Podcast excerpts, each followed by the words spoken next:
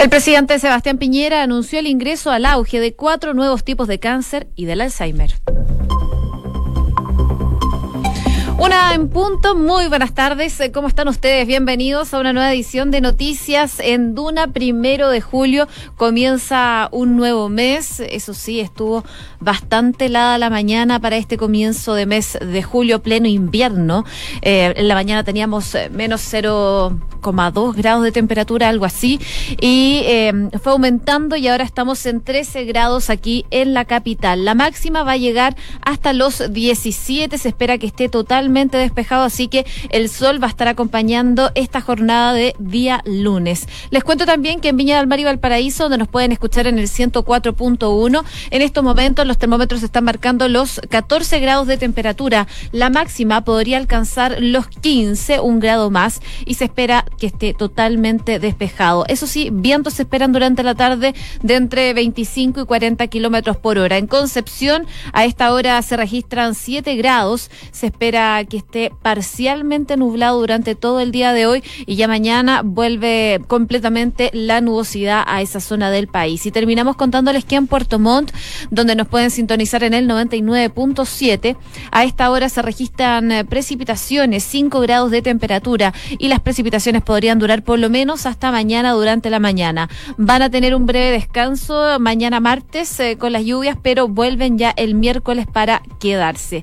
Y les cuento, por supuesto, también a los que están esperando el eclipse a los que van a viajar probablemente, especialmente a La Serena y Coquimbo para ver este efecto. Bueno, hay 13 grados de temperatura hasta ahora, se espera que esté totalmente despejado y al parecer esa condición se mantiene por lo menos hasta mañana martes, así que buenas noticias para los que viajaron especialmente a La Serena y Coquimbo para ver el eclipse solar. Buenas noticias para ellos. Revisamos también a esta hora lo que nos dice la unidad operativa de control de tránsito, principalmente de la región metropolitana, que da cuenta de algunos semáforos apagados y eh, al parecer no hay mayores problemas. Hablan de una información de Vespucio Norte que informan tránsito lento en la salida 20A en la ruta 68 al oriente y más que nada son eh, semáforos apagados en la Florida, Maipú y Santiago, en donde se registran los mayores problemas. También dan cuenta del modo eclipse, que si viajan en vehículo a observar el eclipse total de sol, recuerda que debes estar atento a las condiciones de tránsito, es lo que llaman entonces eh, a esta hora desde la Ceremi de transporte de la región, principalmente de Coquimbo, pero por supuesto, si viajan desde Santiago, de otras zonas del país, por supuesto, a manejar con precaución. Sin eh, más informaciones en cuanto al tránsito, revisamos a esta hora los titulares con Enrique Llávar. El presidente Sebastián Piñera anunció el ingreso al auge de cuatro nuevos tipos de cáncer y del Alzheimer. Esta medida significará un beneficio a 21.000 chilenos y chilenas y tendrá un costo de 39 mil millones adicionales para el Estado. El ministro Alberto Espina enfatizó que jamás los gastos reservados han estado pensados para protocolos, ni fiestas, ni regalos. El titular de defensa se refirió esta mañana en Duna a la situación del general en retiro Humberto Oviedo, aclarando que su situación daña seriamente la imagen y la confianza que la ciudadanía tiene en el ejército. Desde la Cancillería instruyeron a las embajadas y a los consulados a que faciliten el ingreso del Instituto Nacional de Derechos Humanos. Esto luego de que el pasado 27 de junio, en medio de la crisis que enfrenta los pasos migratorios del norte de Chile por la llegada masiva de ciudadanos venezolanos que intentaban ingresar al país, el Ejecutivo ordenara lo contrario a los funcionarios de sus sedes diplomáticas. Los profesores tendrán hasta las 14 horas para votar si continúan con el paro, que ya se extiende por cinco semanas. En la instancia se va a determinar si los acuerdos con la ministra de Educación, Marcela Cubillos, les parecen suficientes. La intendenta de Coquimbo cifró en 125 mil los turistas que han llegado a la región por el eclipse. Lucía Pinto además expuso que hay 80% de probabilidad de que todo el territorio esté con el cielo despejado durante el fenómeno. Y en Noticias del Mundo, la ONU confirmó que Irán violó el límite de uranio permitido en el acuerdo nuclear de 2015. El Organismo Internacional de Energía Atómica dijo que el régimen persa incumple el pacto, ya que superó los 300 kilos de hexafluoro de uranio enriquecido al 3,66%. El organismo entregará un informe detallado al Consejo de Seguridad. Y un grupo de manifestantes irrumpieron en la sede del Parlamento de Hong Kong La policía intentó evitar la entrada con gases lacrimógenos y un escuadrón antidisturbios, pero luego se replegó y la protesta continuó dentro del edificio. La tensión llega al máximo tras la reacción de las últimas semanas contra el proyecto de ley del gobierno que autoriza las extradiciones a China continental. Y la muerte de un militar detenido mantiene congelados los intentos de diálogo entre Nicolás Maduro y Juan Guaidó. El gobierno de Venezuela ha evitado asumir la responsabilidad del fallecimiento del capitán Acosta Arevalo, quien habría sido golpeado en los calabozos de los servicios secretos. En el deporte, el tenista nacional Nicolás Yarri se despidió en la primera ronda de Wimbledon, tercer Grand Slam del año. Esto luego de caer ante el italiano Andrea Chepi por parciales de 6-3, 6-7, 6-1 y 6-2 en casi dos horas y media de partido.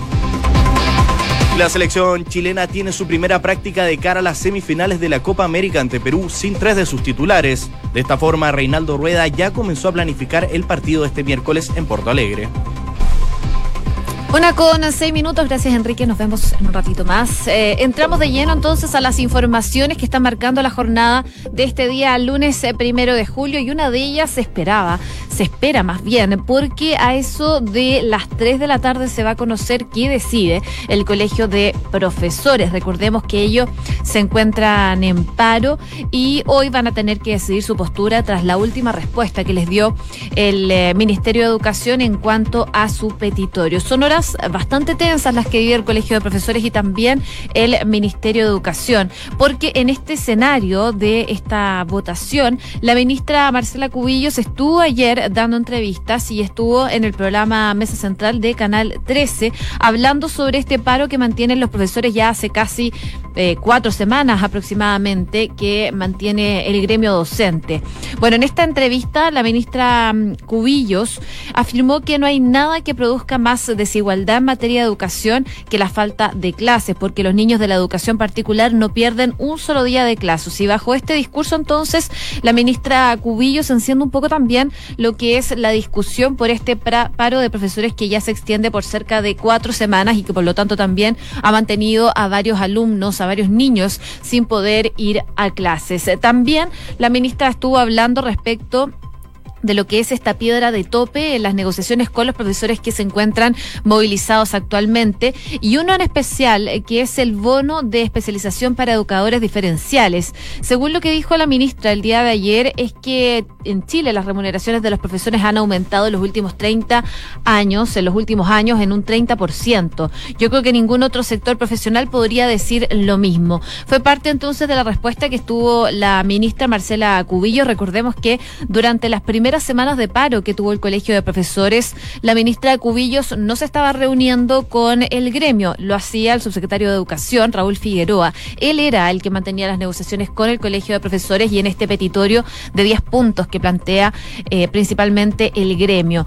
Hubo bastantes quejas respecto de las reuniones, principalmente porque no estaba la ministra Cubillos, ya lo que tuvo que acceder finalmente la titular de Educación a asistir a estas reuniones. Lo hizo la semana pasada en dos oportunidades eh, que estuvo reunida la ministra Cubillos con el gremio de profesores hablando de los diferentes puntos que ellos tienen en este petitorio y al parecer las negociaciones, las conversaciones eh, no avanzaron tanto, pero tampoco retrocedieron. Fueron palabras del propio Mario Aguilar en su momento tras salir de estas reuniones. Y hay un punto en específico que se le ha criticado al presidente del Colegio de Profesores, Mario Aguilar, eh, sobre lo que es una candidatura, una posible candidatura del presidente del gremio, eh, aunque él lo desmiente, pero ha sido un punto que ha sido bastante criticado principalmente por la ministra de Educación, Marcela Cubillos. Es parte del debate previo que se ha generado de, tras cuatro semanas de movilizaciones y que hoy, al parecer, podría tener eh, un fin si es que se decide eso en esta votación. Hoy, entre las once y media de la mañana y las tres de la tarde, los docentes movilizados tienen que votar para poder definir la continuidad de la movilización pero en la previa, hace algunos minutos, habló el presidente del Colegio de Profesores, Mario Aguilar, y esto fue lo que dijo respecto de la votación. De todas maneras, hay bastante interés, obviamente. El profesorado está muy activo participando, nos, nos han llegado ya fotos de, mucha masividad. Y nosotros no queremos a través de la prensa mandar ningún recado a nuestros colegas, ellos van a decidir con toda libertad, sin que se tendencie, sino que cada uno de ellos eh, va a resolver si cuál de las tres opciones del voto elige. Nosotros como directorio nacional somos absolutamente respetuosos de esa decisión. En nuestro gremio la decisión la toman las bases. Se lo dijimos a la ministra. Hay entonces las declaraciones del eh, presidente del Colegio de Profesores, Mario Aguilar, en la previa de esta votación, una votación que se va a hacer en urnas eh, que fueron dispuestas por el mismo Colegio de Profesores en cada comuna del país y en las cuales entonces los profesionales van a tener que entregar su opinión en un voto que va a ser totalmente cerrado y que va a contener tres opciones. Una es aceptar la propuesta del gobierno, otra es no aceptarla y continuar con la paralización y como tercera opción es de poner la paralización pero con y esa alternativa dice en el voto así textual, acepto parcialmente la respuesta del Mineduc eh, deponiendo el paro nacional indefinido y mandato al Directorio Nacional del Colegio de Profesores para elaborar un plan de acción para luchas por los temas pendientes. Esas son las tres opciones entonces por las que pueden votar hoy los profesores. En la antesala de esta consulta votaron cerca de 45 mil profesores y cerca del 91% decidieron continuar con la paralización. Eso fue la votación anterior cuando se estaba analizando las respuestas que le había dado el Ministerio de Educación previo a las reuniones que tuvieron con la ministra Marcela Cubillos. Vamos a ver qué pasa el día de hoy en esta votación que se espera tener resultados ya durante las próximas horas y vamos a estar contándoles que vaya surgiendo al respecto. Una con 11 minutos. Noticias en Duna con Josefina Stavrakopoulos bueno, y seguimos analizando noticias del ámbito nacional, porque hay una que es bastante relevante, lo comentábamos al principio del programa en el titular principal, y es muy relevante en el ámbito del, eh, de la salud, porque el presidente Sebastián Piñera anunció este ingreso al auge de cuatro nuevos tipos de cáncer y también de Alzheimer. Fue este anuncio que hizo el presidente durante esta mañana, estuvo acompañado de la primera dama Cecilia Morel, además, por supuesto, del ministro de Salud Jaime Mañalich y el subsecretario de redes asistenciales Luis Castillo para dar este anuncio. Finalmente, los cánceres de pulmón, renal, de tiroides y mielaloma múltiple van a ser ahora cubiertos por el auge. Y no solo eso, porque también se va a incluir el Alzheimer y otras enfermedades, pasando de esta forma de 80 que se cubren actualmente a 85 las enfermedades cubiertas por este plan. El presidente Sebastián Piñera habló durante esta mañana haciendo este anuncio y esto fue lo que dijo. Hoy día estamos agregando cuatro enfermedades más, las cuatro relacionadas con el cáncer.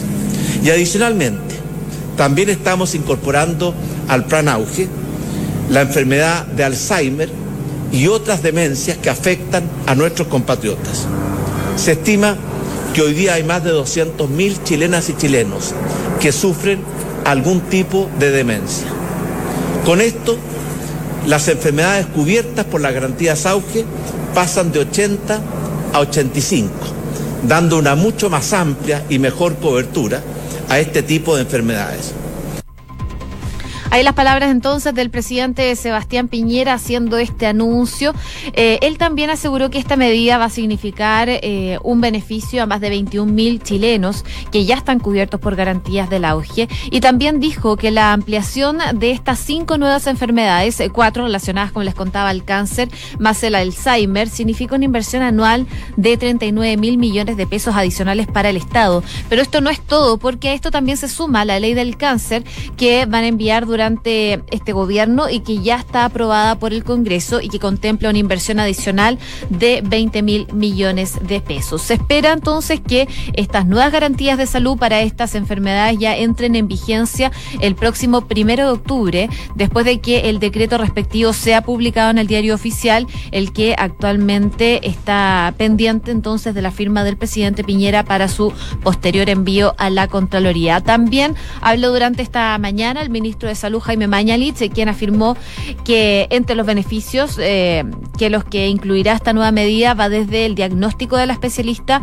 mediante consulta de la red primaria, la cobertura de un nivel de apoyo en la casa y de ayudas técnicas y lo que tiene que hacer estas personas una vez que este decreto esté en vigencia es finalmente acercarse a sus redes de atención, sobre todo en atención primaria, para verificar si la persona cumple con todos los criterios para estar en el marco de estas garantías y generar las atenciones que se requieren. Además, según información del Ministerio de Salud, la inclusión de estas nuevas cinco enfermedades va a significar la implementación de plazos para recibir atención de salud y copago que llegan hasta un máximo del 20% del total de la prestación de acuerdo al sistema previsional que la persona esté adscrito, sea este FONASA o sea ISAPRE. Así que buenas noticias para el ámbito de la salud con este ingreso al auge de cuatro nuevos tipos de cáncer y también el Alzheimer.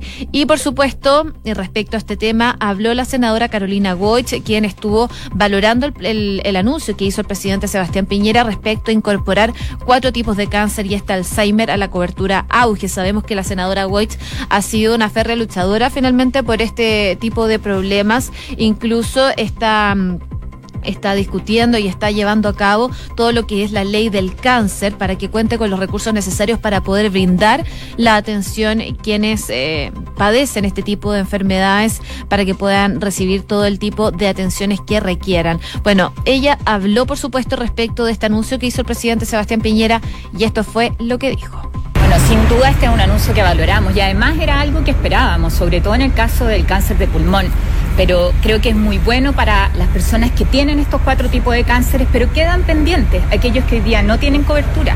Y esto refuerza la necesidad de que tengamos nuestra ley nacional del cáncer con financiamiento permanente. Y quiero recordarle ahí al presidente de la República que todavía la ley está en tramitación y que los recursos que hoy día se han anunciado son los mismos que hemos tenido sobre el tapete que había dejado comprometidos el exministro. Entonces, el llamado hoy día es para que estas garantías sean efectivas y para que abordemos aquellos cánceres que todavía no están cubiertos a tener una ley nacional del cáncer con financiamiento permanente. Ahí las palabras entonces de la senadora de la democracia cristiana, Carolina Goetz, quien recordemos también durante las últimas semanas ella ha pedido en reiteradas ocasiones al gobierno que aumente el financiamiento de la ley del cáncer, pidiendo más apoyo al Ejecutivo. Pero, por cierto, este anuncio que hace el presidente Sebastián Piñera es una buena noticia. Una con 17 minutos. Escuchas Noticias en Duna con Josefina Stavrakopoulos. Bueno, y el sábado la ministra en visita Romy Ravenford lanzó una verdadera bomba. El ex comandante en jefe del ejército, el general en retiro Humberto Oviedo, fue notificado personalmente de estar procesado por la malversación de más de 4.500 millones de pesos mediante esta utilización de gastos reservados. El monto, por supuesto, sorprendió porque era más dinero del que supuestamente había malversado quien fue su antecesor, el general en retiro Juan Miguel Fuente Alba, quien fue encausado en su momento por eh, 3.500 millones de pesos. El caso de Oviedo es de 4.500 millones de pesos, un monto no menor. Pero finalmente el modo de operar, el modo de tener estos montos era bastante parecido. En una base a testimonios judiciales de ex jefes de inteligencia, asesores, eh, jefes de finanzas y también testigos de lo, del uso de estos recursos, la ministra Radenford recolectó a lo largo de 250 páginas cómo finalmente eh, el ex comandante en jefe del ejército, Humberto Oviedo, habría malversado este dinero en sus cuatro años como comandante en jefe. Y según este procesamiento, cada 30 días Oviedo habría recibido 6 millones de pesos para su propio uso, los que depositaba, por ejemplo, en efectivo en sus cuentas corrientes. Y este análisis de la jueza indica que entre los años en que él estuvo a cargo de la comandancia en jefe del ejército se depositaron cerca de 200 millones de pesos en 43 trámites bancarios. Eh, recursos, por ejemplo, que fueron usados en regalos y en otro tipo de cosas, como por ejemplo el uso de los gastos de la casa del propio comandante en jefe, que está ubicada en Vitacura. Y así entonces se hizo esta utilización, esta mala utilización de los recursos públicos y eh, estos eh, recursos que son reservados por parte del ejército. Por supuesto, esta situación ha sido bastante criticada por el gobierno y al ministro de Defensa, Alberto Espina, quien incluso estuvo hablando esta mañana sobre esta situación aquí en Hablemos en Off de Duna. Esto fue lo que dijo el ministro de Defensa Alberto Espina sobre la situación del procesamiento de Humberto Jamás los gastos reservados han estado pensados para ser utilizados en lo que usted acaba de describir. Como en protocolo. Ni protocolo, ni fiesta, ni regalo. Usted no puede estar regalándole platas públicas con cajas de chocolate, a platas públicas para pagar chocolate. Y, si, y hay un ítem que se llama gastos de representación que se tiene que rendir, que lo ve la Contraloría General de la República, y son cuando una autoridad recibe a otras autoridades y tiene que eh, por ejemplo, eh, hacer una comida, una cosa de esa naturaleza. Pero no, no, no tratemos de buscarle por el lado. Mire, aquí hay hechos que son absolutamente dañinos para el ejército. Y mi deber como ministro es que la ciudadanía recupere la confianza en el ejército de Chile hay entonces las palabras del ministro de Defensa, Alberto Espina. Y cabe recordar que el encauzamiento de la jueza Rami Radenford eh, denunció que Humberto Oviedo usó gastos reservados para fines personales. Y por esto mismo dice el, el ministro de Defensa, no hay nada más grave en un país que cuando la ciudadanía pierde la confianza, sobre todo en el ejército. Y por lo mismo también el ministro de Defensa dijo que de aquí a dos o tres meses más van a sacar una nueva ley de gastos reservados, aseguró eh, el ministro tras este procesamiento Humberto Oviedo. El cambio de las normas va a ser acompañado por un cambio cultural, complementó también el ministro de Defensa, entrevista completa que pueden revisar en duna.cl. Una con 21 minutos. Noticias en Duna con Josefina Stavrakopoulos y hay noticias que vienen desde Cancillería. ¿Por qué? Porque el ministro de Relaciones Exteriores, Teodoro Rivera, anunció durante esta mañana que instruyó a todas las embajadas y también los consulados de nuestro país de que faciliten el ingreso del Instituto Nacional de Derechos Humanos para la supervisión de los procesos migratorios. Esta decisión, recordemos, y si recapitulamos, llegó luego de que se diera a conocer un informe de la Dirección General Jurídica de esta cartera que establecía una limitación territorial de la ámbito de competencias de este instituto en medio de todas las críticas que ha hecho esta institución en cuanto a la migración. Y ante esto mismo entonces el eh, canciller Rivera, quien actualmente está en Panamá para asistir a la asunción del nuevo presidente de esa nación, determinó permitir el ingreso de los funcionarios de este organismo en señal de transparencia en, eh, en la ejecución finalmente de lo que es la política migratoria de este país. De este modo entonces la instrucción se va a materializar pese al informe en derecho realizado por la Dirección General Jurídica del Ministerio de Relaciones Exteriores, el cual estableció que existe una limitación territorial del ámbito de competencias del Instituto Nacional de Derechos Humanos que han, sido bastante críticos respecto a la gestión que ha tenido el gobierno en cuanto a esta crisis migratoria que se vive principalmente en el paso fronterizo Chacayuta, en el norte de nuestro país, en donde muchos venezolanos estuvieron parados durante algunos días en condiciones bastante precarias y en donde el Instituto Nacional de Derechos Humanos acusó de una violación a los derechos humanos. Sobre este punto, en Duna en Punto, eh, el ministro de Relaciones Exteriores estuvo hablando sobre la situación en Chacayuta y esto fue lo que dijo. Lo que sucede es que nosotros teníamos una política relativamente laxa en esa materia, sabíamos que la gente quizás venía a quedarse, pero hoy día estamos potenciando eh, la beca de responsabilidad, la, la visa de responsabilidad democrática, estamos potenciando la reunificación familiar y las, eh, las visas humanitarias. Eh, en, en, definitiva, en Chile hay alrededor de 300.000 eh, venezolanos que han ingresado al país. Y no se trata de cerrar la puerta, se trata de primero recordar que las personas que ingresan no tengan antecedentes penales, que las personas que ingresan ingresen ojalá con su documento de identidad inmediatamente otorgado porque de esa manera pueden rápidamente insertarse laboralmente Ahí las palabras del ministro de Relaciones Exteriores, Teodoro Rivera, quien estuvo conversando en Duna en Punto, principalmente sobre la situación migratoria que se vive en nuestro país con la llegada masiva de venezolanos. Lo que explicaba el canciller es que en nuestro país no tenemos una cultura muy masiva de migración, por lo mismo entonces se está trabajando en esto y se están buscando las soluciones pertinentes. Él descartó que haya una violación a los derechos humanos, como ha insistido el Instituto Nacional de Derechos Humanos, quien estuvo supervisando todo lo que es la llegada de migrantes venezolanos a nuestro país, principalmente en la frontera de Chacayuta, una situación que ya al parecer está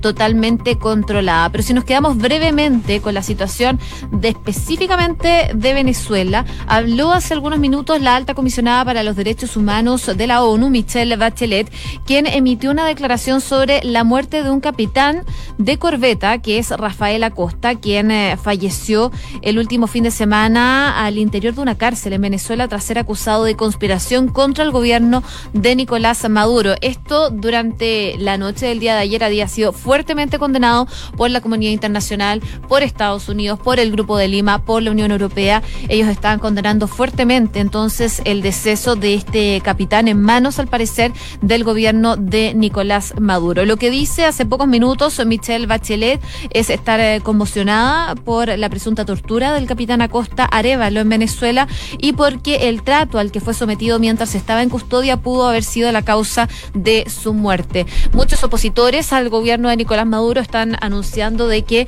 la muerte de este capitán del ejército venezolano habría muerto debido a las torturas y que se le habría visto bastante apaleado durante el último tiempo. Una con 25 minutos, revisamos eh, como siempre hasta ahora los principales titulares con Enrique Llávar. El presidente Sebastián Piñera anunció el ingreso al auge de cuatro nuevos tipos de cáncer y del Alzheimer. Esta medida significará un beneficio a 21.000 chilenos y chilenas y tendrá un costo de 39 mil millones de pesos adicionales. El ministro Alberto Espina enfatizó que jamás los gastos reservados han estado pensados para protocolos, ni fiestas, ni regalos. El titular de defensa se refirió esta mañana en Duna a la situación del general en retiro Humberto Oviedo, aclarando que su situación daña seriamente la imagen y la confianza que la ciudadanía tiene en el ejército. Y desde la Cancillería instruyeron a las embajadas y los consulados que faciliten el ingreso del Instituto Nacional de Derechos Humanos. Esto luego de que el pasado 27 de junio, en medio de la crisis que enfrenta los pasos migratorios del norte de nuestro país, por la llegada masiva de ciudadanos venezolanos que intentaban ingresar, el Ejecutivo ordenara lo contrario a los funcionarios en sus sedes diplomáticas. Y en noticias del mundo, la ONU confirmó que Irán violó el límite de uranio permitido en el acuerdo nuclear de 2015. El Organismo Internacional de Energía Atómica dijo que el régimen persa incumple el pacto, ya que superó los 300 kilos de hexafluoruro de uranio enriquecido al 3,66%. El organismo entregará un informe detallado al Consejo de Seguridad.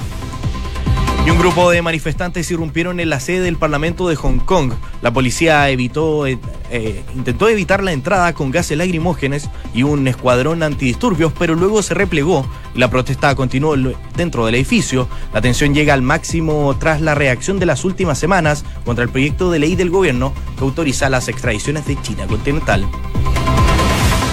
Y en el deporte, el tenista nacional Nicolás Yarri se despidió en la primera ronda de Wimbledon, tercer Grand Slam del año. Esto luego de caer ante el italiano Andrea Chepi por parciales de 6-3, 6-7, 6-1 y 6-2. La selección chilena tiene su primera práctica de cara a las semifinales de la Copa América ante Perú sin tres de sus titulares. De esta forma, Reinaldo Rueda ya comenzó a planificar el partido de este miércoles en Porto Alegre. Una con 27, muchas gracias Enrique por los titulares. Les cuento brevemente que a esta hora la Unión Operativa de Control de Tránsito da cuenta de una colisión en Américo Vespucio al sur, a la altura de Francisco Bilbao. Están ocupando la primera pista de buses en la comuna de Las Condes y también dan cuenta de otro accidente, eso sí, en Américo Vespucio al norte, eh, en la altura de Locampino en Quilicura. Con esas informaciones